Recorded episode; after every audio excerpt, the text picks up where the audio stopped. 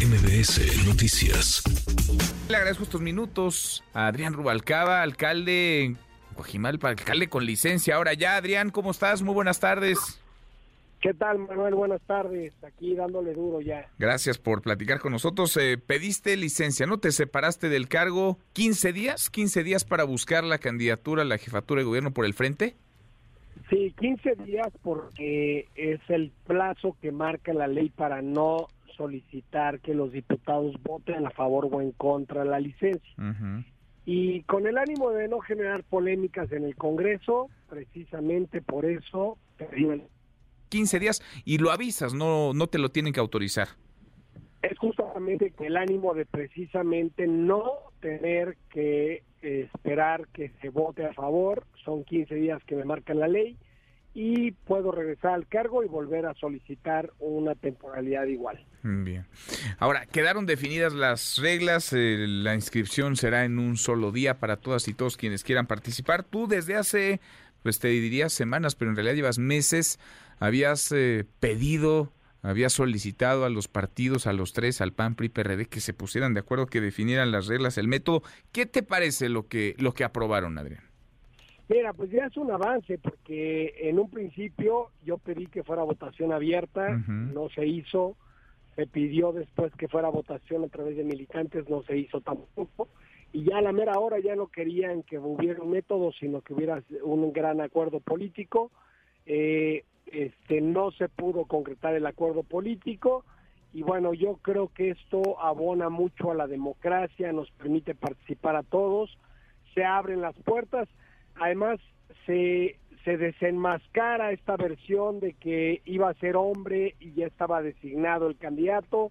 Y bueno, pues se abre la posibilidad de que podamos competir todos los que aspiramos al gobierno de la ciudad. Y bueno, pues eso yo creo que es algo muy bueno y es un buen mensaje a la ciudadanía de que por lo menos al día de hoy no hay imposición. No hay no hay imposición, no hay un acuerdo popular, no hay una designación, no habrá pues eh, dedazo, habrá proceso, habrá foros, son cuatro, ¿verdad? Cuatro foros y una encuesta una encuesta final, ¿sabes si será una sola? ¿Podrá haber mediciones espejo? ¿Cada quien propondrá una casa encuestadora? ¿O esos detalles todavía, todavía no están eh, definidos, Adrián? Todavía no están definidos, pero sin embargo, claro que lo que estamos pidiendo es que sea una casa encuestadora, que tenga un acompañamiento de otras encuestadoras propuestas por los candidatos y que pues se pueda definir con la mayor transparencia posible como si fuera un método abierto y democrático. Y dentro de esta medición, lo que estamos requiriendo es que no solamente se mida la popularidad, que sin duda es importante, pero luego no el más popular es el mejor candidato y sobre todo también que en la medición se midan los positivos y negativos, que ahí sin duda a mí me va muy bien. Mm, es decir, no solo quién hoy por hoy sería el más conocido, sino quién podría crecer más, quién podría entusiasmar más, quién podría ser el más competitivo de ser candidato al frente. Y además una contienda, Manuel, que pues que vaya encaminada a decir la verdad, porque hemos sido muy buenos para andar promoviendo cosas que luego no son realidad. Pues decir la verdad con resultados de gobierno, con acciones de gobierno reales, palpables, que se puedan percibir por la población, y la otra, también un proceso en el que haya un debate, un debate, no solamente un foro, sino un debate en donde podamos compartir nuestras ideas, decir las cosas que se hicieron bien, las cosas que se hicieron mal y como quien dice, pues sacarnos los trapitos al sol con la finalidad de que la gente sepa quién es quién. Ahora, Adrián, estoy platicando con Adrián Rubalcaba, aspirante a la candidatura a la jefatura de gobierno de la Ciudad de México por el Frente Amplio.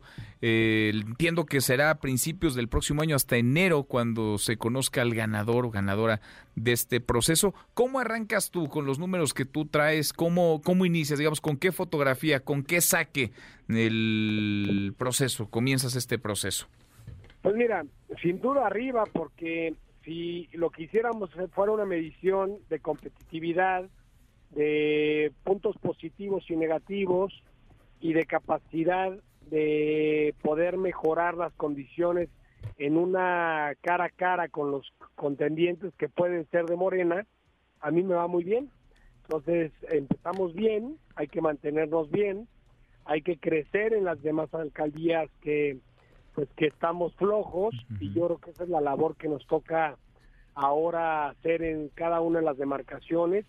Eh, yo seré muy respetuoso con los alcaldes que gobiernan cada una de las alcaldías, les avisaré que estaré visitando sus alcaldías. ¿Vas a ir a las 16 alcaldías entonces en estos días? Claro que iré a las 16 alcaldías, pero además, sabes que yo garantizándote que lo más probable es que no tenga ninguna confrontación, ningún problema, porque yo he sido muy respetuoso con el gobierno de la ciudad, con el gobierno federal, con los alcaldes de Morena, con los alcaldes que son mis compañeros de la alianza, y eso seguramente se va a reflejar ahora en los recorridos que yo estoy construyendo. Pues seguimos platicando en el camino, por lo pronto comienzan, comienzan por fin en el frente en la Ciudad de México. Adrián, muchas gracias, gracias por estos minutos. Gracias a ti, Manuel. Te mando un abrazo cariñoso. Igualmente, muy buenas tardes. Adrián Rubalcaba, alcalde con licencia en Coajimalpa y quiere ser candidato a la jefatura de gobierno.